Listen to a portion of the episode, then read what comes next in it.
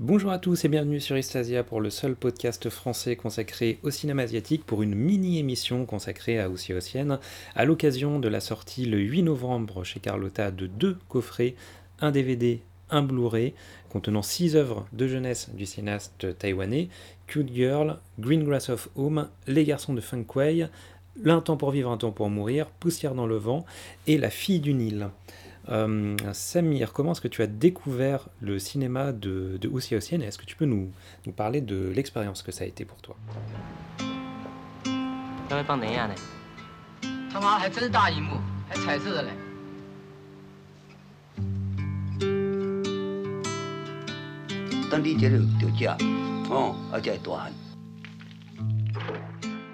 Aussi euh, je l'ai découvert aux années 90 plus particulièrement, j'étais à la fac, donc en 97-98. Et, euh, et à travers un documentaire d'Olivia Assayas, Assayas pardon, qui avait euh, filmé. euh, pardon Voilà, portrait d'Oussia Ossienne. Et euh, il y avait aussi un, un livre qui avait été édité pour la revue Les Cahiers du cinéma. Et donc, ouais, en fait, les années 90, euh, Oussia Ossienne, c'était vraiment un, un genre de cinéma qui venait euh, donc des pays d'Asie. euh, et il y avait aussi euh, Wong Kar Wai, il y avait aussi Edward Yang, il y avait tous ces cinéastes-là. Et il y avait Stanley Kwan, surtout Stanley Kwan qui, qui malheureusement, enfin, on n'en parle pratiquement plus, mais il avait fait un film qui s'appelait Center Stage. Et ce serait intéressant de, voilà, de, de, de contextualiser un petit peu euh, euh, ceux et celles qui découvrent ce cinéaste, dont les films sortent hein, en salle de cinéma. Je parle de, de ça parce que bon, Sayas, Tesson avait euh, déjà écrit sur ce, sur ce cinéaste-là, sur, euh, sur ce mouvement-là, sur cette nouvelle vague taïwanaise, au début des années 80, avec un numéro spécial euh, très intéressant, qui restait une bible d'ailleurs.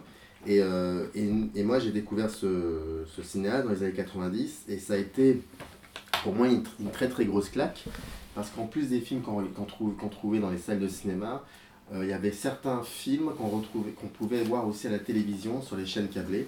Je me souviens par exemple du Maître de Marius de l'avoir vu sur, sur une chaîne câblée, des films comme ça. Et c'était très particulier. C'était un cinéma qui, qui nous sensibilisait. Qui, euh, pour quelle raison? Parce qu'on avait cette impression d'avoir en face de nous une espèce de. d'avoir retrouvé une espèce de document perdu depuis des années, des décennies, euh, qu'on cherchait, qu'on avait même commencé même à rêver de ce document-là, et que finalement on l'a retrouvé. Et avec le, recul, euh, parce qu'on découvre hein, tous ses premiers films, les trois premiers films qu'il a fait. Alors, faut, alors, Hussein est né en 47, il est, il, est né en Chine. Et euh, je crois un an ou deux ans après, euh, sa famille, lui, déménage à Taïwan, dans une petite, petite ville de Taïwan. Et, et c'est quelqu'un qui aurait pu devenir une espèce de- de voyou. Il a été un petit peu, c'était des menus larcins, etc. Mais à 22 ans, il fait son service militaire et euh, il découvre le cinéma. Et c'est après cela qu'il rentre dans une, dans une académie de cinéma, qu'il commence à, à- à travailler en tant qu'assistant. Puis à un moment, plus ou moins, il devient scénariste. Il commence à faire des films, des longs métrages début 80. Ces trois premiers films ont un succès considérable. Mais quand on les revoit, pour ceux et celles qui ont la possibilité de les revoir, ça n'a rien à voir avec ce qu'il a fait après. Mais ce sont des films qui ont eu un succès considérable. Et ensuite, j'avais noté ça, il rencontre euh, une personne qui, qui, qui a, qui a beaucoup compté dans, dans sa vie. Je sais pas si tu, euh, tu, tu vois un peu... euh, Et Garion aussi, son scénariste. euh, C'est son- voilà, qui- exactement. je l'avais noté quelque part. C'est une romancière. C'est scénariste. Voilà, et... euh, pardon, oui, donc Shu Tianwen, qui est romancière à la base, et qui, qui, l'a- qui est donc quelqu'un de très intellectuel, et qui le fait rentrer dans les milieux intellectuels de l'époque. Et c'est là qu'il va rencontrer euh, Edouard Yang, euh, j'avais noté aussi d'autres cinéastes comme Wang Jian, bref, la nouvelle vague taïwanaise. Alors ils ont fait un film ensuite qui s'appelait L'homme sandwich, quelque chose comme Oui, ça. oui, L'homme sandwich, qui était une espèce de film manifeste de cette. euh, c'est un peu Paris, c'est un peu euh, Paris vu par euh, pendant la, la période des années 60 de la nouvelle vague. C'est un peu ça quoi. Et donc euh, il y a, je crois, on peut dire peut-être trois étapes, trois parties dans la dans la dans la filmographie. Avant de... Kefren, En fait, euh, lorsqu'ils se sont rencontrés avec euh, sa scénariste, c'était à l'époque, elle, à Taïwan. Dans les années 80, en fait, euh, c'est là où s'est fini euh, la, la loi martiale à Taïwan, et c'est pour Mm. ça qu'ils ont pu voir les films étrangers Voilà. dans les films de la nouvelle vague, et c'est elle, la scénariste, qui, possédait tout ça et qui invitait tout le monde euh, pour voir les films. C'est assez important aussi. En fait, l'hi- l'histoire avec un grand H, très, enfin, il faut en parler dans les films de Lucia Hausen, c'est, c'est, ça peut être un, comment dire, c'est euh, la base de tous ces scénarios. Dans, dans, dans l'histoire avec un grand H est très important pour Lucia Hausen. Et euh, il y a la première partie, les- c'était des films qu'il avait fait autour de, son, de sa biographie, de sa propre vie.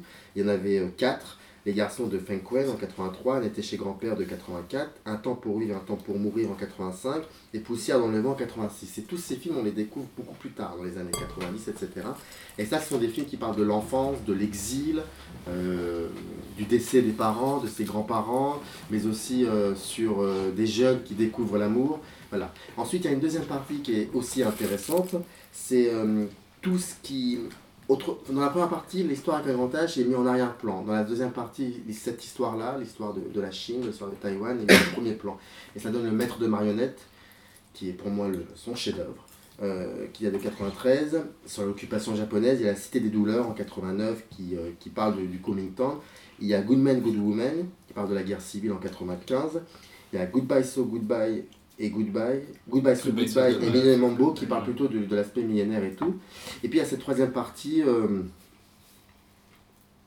un peu. euh, Enfin, pour les aficionados du Céocène, c'est peut-être une partie peut-être un peu décevante où on retrouve le Café Lumière, le voyage dans le, ba- le En fait, voyage du ballon voyage du rouge. qu'il il commence Des à faire un cinéma euh, d'hommage et d'expérimentation. Voilà. donc, euh, Mais en tout cas, ce qu'on connaissait euh, de Ciaociel, c'est quelque chose qui était euh, plutôt inaccessible. Alors, moi j'ai toujours eu cette impression en voyant les films de Ciaociel euh, de voir des, euh, des, euh, des films. euh, ce qui m'a toujours intéressé dans son, dans son cinéma, c'est les personnages. J'ai cette impression que ces personnages ne sont pas des personnages qui sont faits de chair et d'os, mais plutôt d'ombre et des lumières.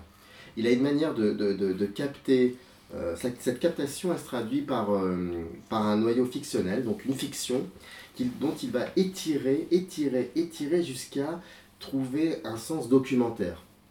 Et c'est ça qui est fascinant dans ces, dans ces premiers films. C'est qu'on ces films ne sont pas euh, longs, ils sont lents. Ils ne sont pas contemplatifs, ce sont des films qui ressemblent à des rêves. Et ces rêves-là, euh, on a cette... et parce que ce sont des films qui ressemblent à des rêves, on a cette impression de voir non pas des, des personnages, mais des ombres, des silhouettes, des choses de ce genre. Et, euh, et c'est ce qui fait que c'est un cinéaste qui, qui, se, qui, qui se base énormément, qui travaille beaucoup sur, dé- sur les détails.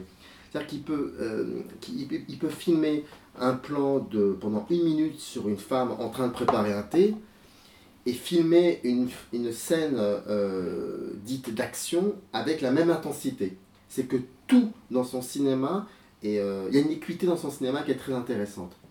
Et de ce point de vue-là, quand on est dans un rêve, on a cette impression que quelque chose est bien réel, on a cette impression que tous les détails sont là pour euh, comprendre ce réel, et euh, on voit tout. Et puis quand on se réveille, on, garde des petites choses.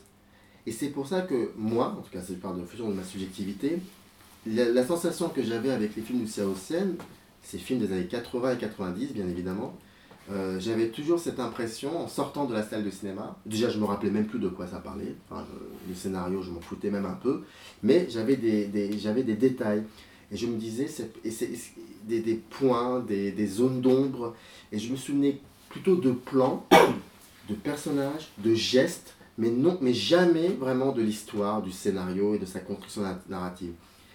Et Oussia Ossian est un cinéaste qui, pour moi, montre, le, enfin, montre et monte le cinéma d'une manière extrêmement majestueuse. J'ai rarement vu un cinéaste aussi fort pour parler de son enfance sans tomber dans le misérabilisme, sans tomber dans le voyeurisme. J'ai rarement vu un cinéaste mondial euh, parler de la grande histoire en se focalisant uniquement sur euh, le quotidien, sur des petits détails, sur des choses. C'est un cinéaste du détail retrouvé, Lucien Ossian. Et, euh, et, et- et- il est vrai que euh, pendant huit ans, euh, j'ai attendu avec impatience euh, de voir un rêve pur et dur dans un cinéma et je suis très content de l'avoir enfin retrouvé avec Ousia Ossian dans, dans The Assassin. C'est vraiment un, un cinéaste qui a marqué, enfin moi je pense que c'était un groupe de cinéphiles dans les 90 quand on était à la fac de cinéma et Ousia Ossian c'est un cinéaste qui a, qui a énormément marqué parce qu'il venait d'une cinématographie que l'on ne connaissait pas forcément, Il n'y avait pas l'avènement d'Internet, tout cela, on connaissait très peu. Mais c'est un cinéaste qui a une manière de parler de, qui a une manière de parler de son pays avec euh, un quotidien qui nous ressemble à tous. Et euh, pour moi, c'est l'un des, plus importants. Oui, c'est quelqu'un qui a donné. Euh, mais je, reste beaucoup, énormément sur cette idée de personnage. J'ai toujours été fasciné. Et d'ailleurs, il y, a, un film qui est pour moi le, son plus beau film, c'est c'est pas le maître de c'est un été chez grand-père. Et ouais, quand on voit ce genre de film, on se dit que peut-être notre enfance était aussi. Notre enfance, avec notre enfance, on peut peut-être faire des films aussi. Donc voilà.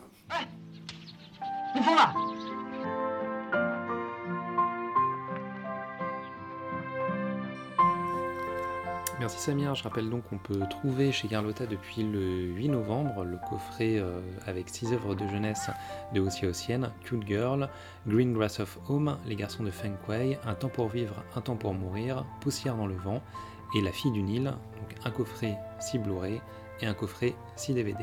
See you Space Cowboys.